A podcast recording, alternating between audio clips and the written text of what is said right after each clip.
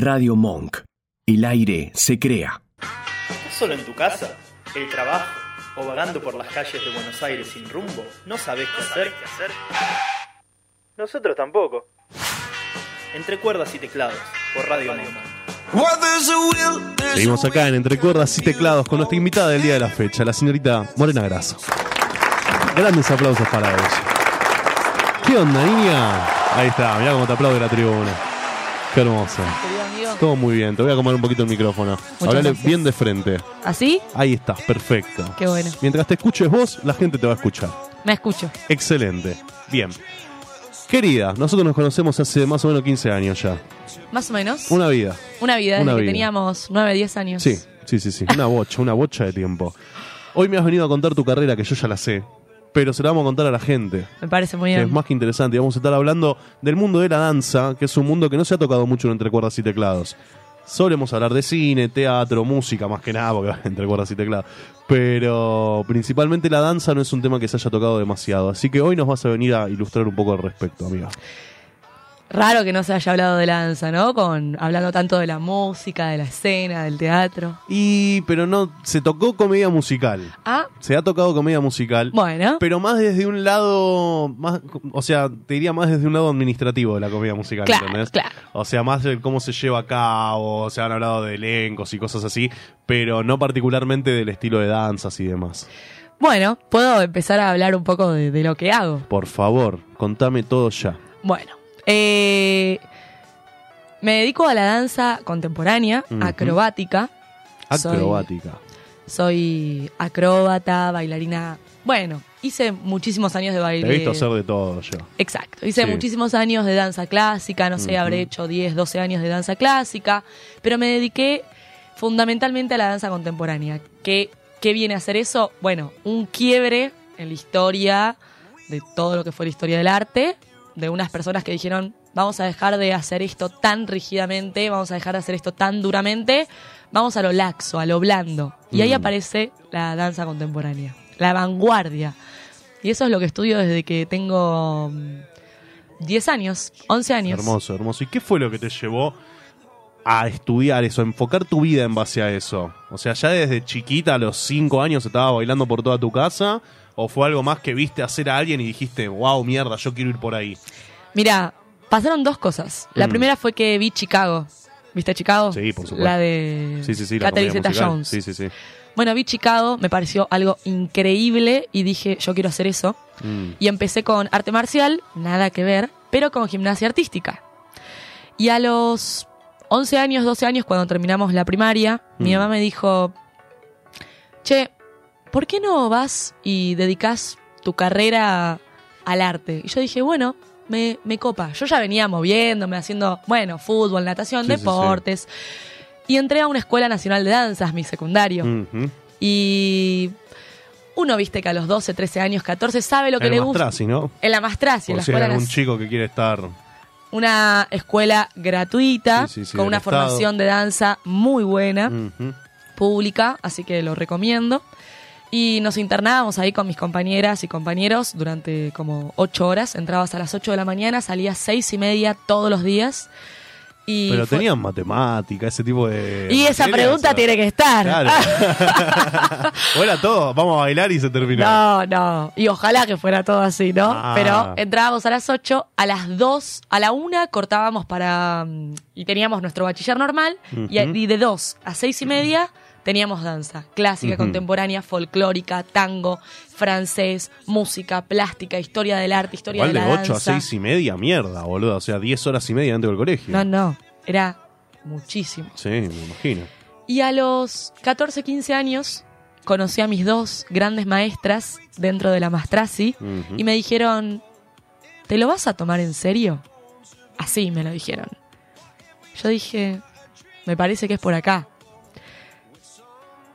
Y no paré, amigo. Y Me, fue por cono- ahí. me conocés, no paré. Sí, sí, sí. La verdad que terminé ahí, Le diste lindo y parejo, boludo. sí, entrenando todos los días muchísimo. Cuando salí de la Mastrasi empecé a conocer un mundo mucho más abierto porque estabas internada de alguna manera ahí adentro. Y bueno, los contactos, los estudios, el circo se integró a mi vida, yo me integré a ella, Mm. a, a él.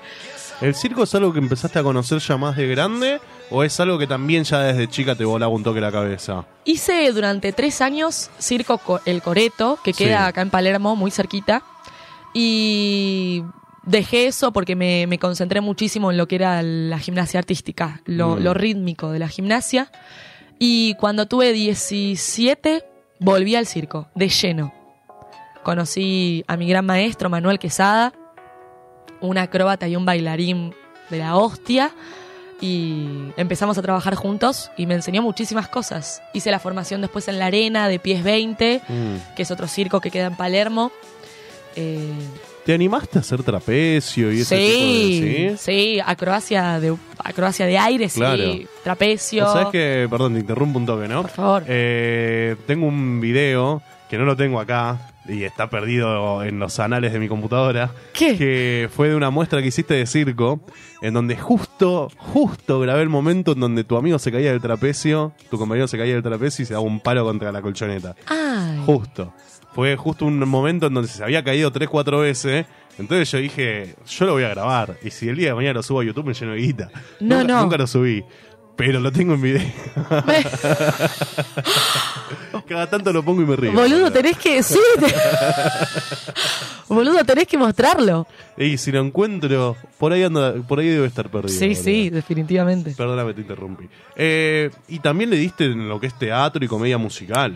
Bueno, nosotros nos conocimos ahí. En una academia de comedia musical, justamente. Dirigida por el, el señor Hugo Midón. el genio. máximo, Sí, el sí, crack. Eh, bueno, mejor amigo de Gerardo Hochman, director de la Escuela de Circo La Arena. Claro. Entonces, bueno, hablamos mucho de eso con Gerardo en ese momento, pero hice muchísimos años de ¿qué comedia musical, ¿cuántos habremos hecho? ¿Qué? ¿Ocho años? O más. O más. Sí, sí. Y ahora, amigo, no te conté, pero lo puedo contar acá abiertamente, Por volví favor, a teatro. primicia. Ah, volví a teatro, estoy haciendo teatro en Vuela el Pez, Mm. una escuela, un centro cultural que queda en Córdoba y Julián Álvarez, lo recomiendo, una escuela de teatro que se llama Tauco, recomiendo que la busquen. Y ahora estoy haciendo también teatro con Pompeyo Audibert, Mira.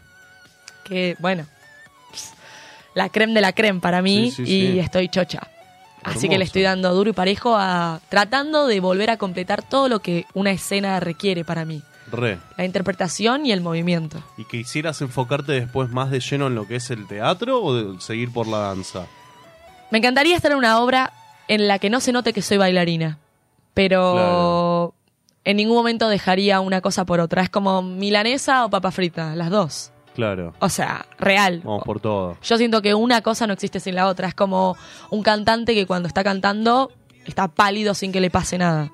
Mm. Bueno, para mí hay que potenciar las artes. Re, re, re. ¿Y qué encontraste en la danza contemporánea particularmente que sentís que no te dieron las demás... Eh... Ay, no me sale la palabra, amiga, por Las, favor, las demás ayuda. ramas, Claro, las demás ramificaciones de la danza. Sí, quería decir otra palabra igual, pero sí. Eh, Vamos con las ramas de demás áreas. Claro, Mira. por ahí iba, iba por ahí. Es una pregunta bastante eh, fuerte, porque uno, yo siento que como estamos en constante cambio, si me puedo poner filosófica, Sí, sí, por favor.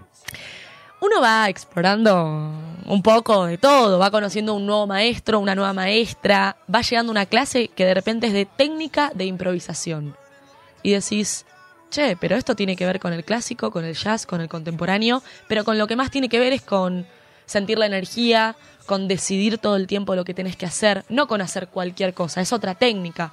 O vas un día a una clase de contemporáneo, fusión, acrobático y decís, che, pero esto no lo hacía en el otro contemporáneo. Entonces, yo creo que lo que destaco de la danza contemporánea, que es esta cosa de la vanguardia y de estar en constante cambio y fusión, es eso. Es que no hay que no hay que, ¿cómo decirlo? Pegarse a una forma establecida, en ningún Claro. momento.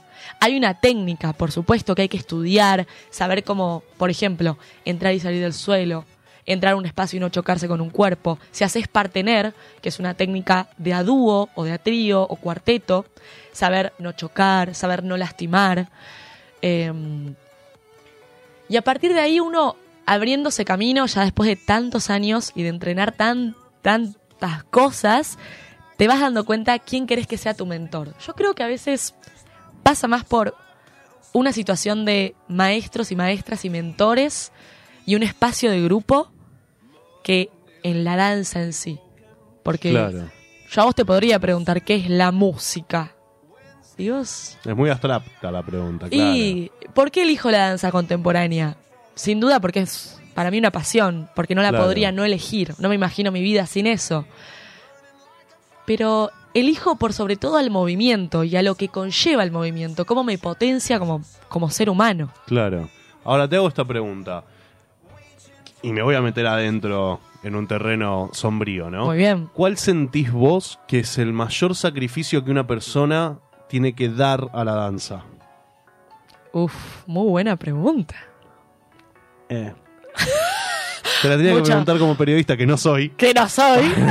para levantar un poco el programa. por suerte, Hay que remarlo. sí, sí, es una entrevista. Mira, yo creo que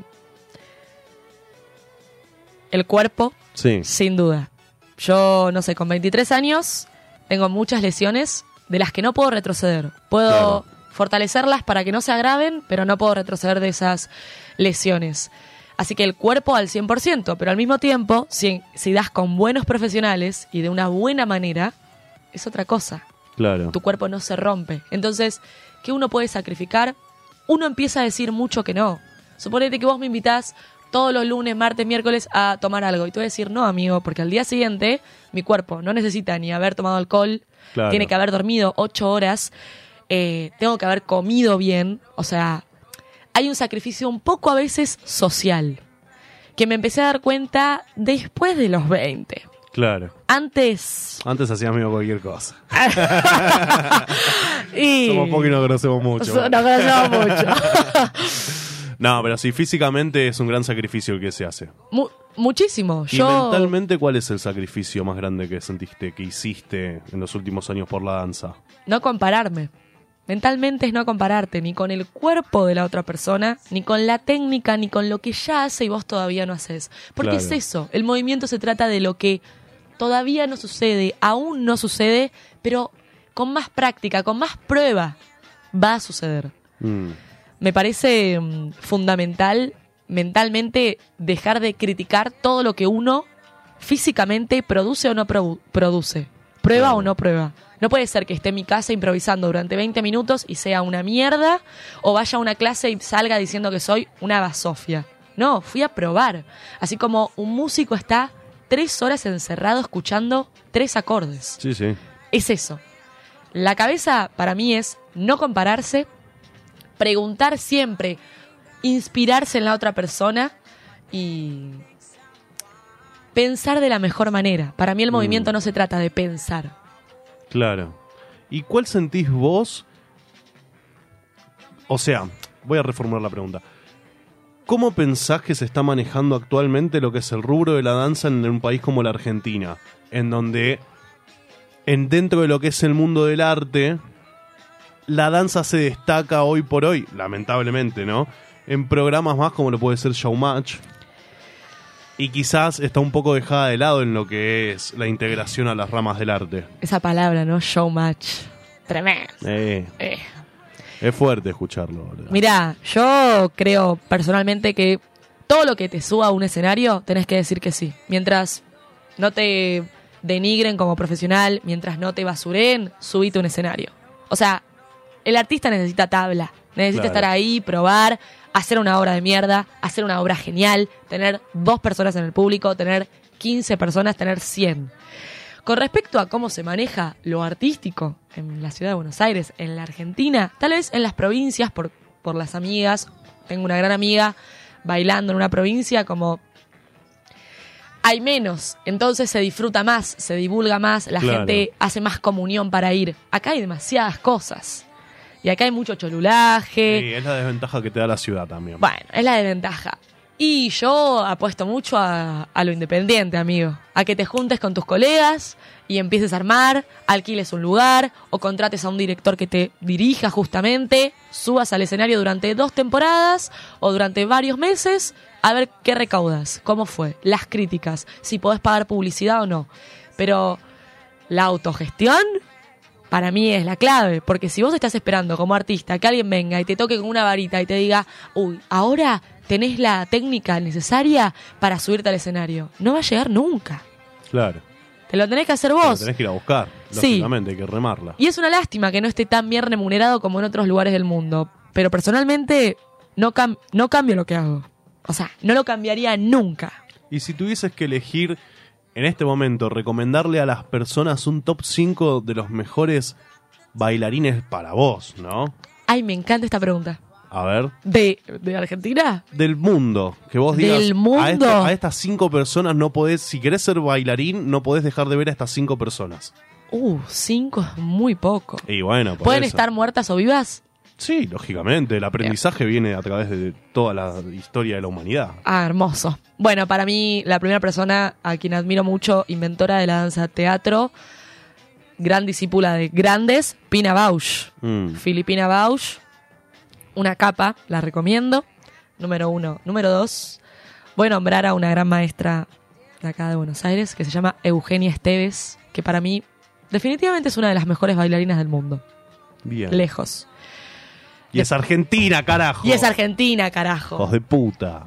Después voy a. Sí, bien sudaca. Olvídate. Después voy a nombrar a mm, Martín Kilbadi, Bien. que no me acuerdo dónde es, pero es un grosso. Nah, nah, nah. Y después estoy como. No, no podría poner otra, otras dos personas. Te quedan dos. Varishnikov, No. ¿No? Ay, no, sí. Julio Sí. Boca. Julio, Julio Boca. Boca. Julio Boca lejos, porque a mí no Mm. me gusta tanto ver clásico ni hacer clásico, pero a Julio Boca. Y tal vez en la bolsa de Julio Boca, María Elena Núñez, Mm. dos sudacas que la recontra rompieron. Y después podría decir eh, Che Jurado. bien. Bien, Sí. me gustó. Me gustó. Gente, espero lo hayan anotado. Y si no, retroceden el video y lo vuelven a escuchar.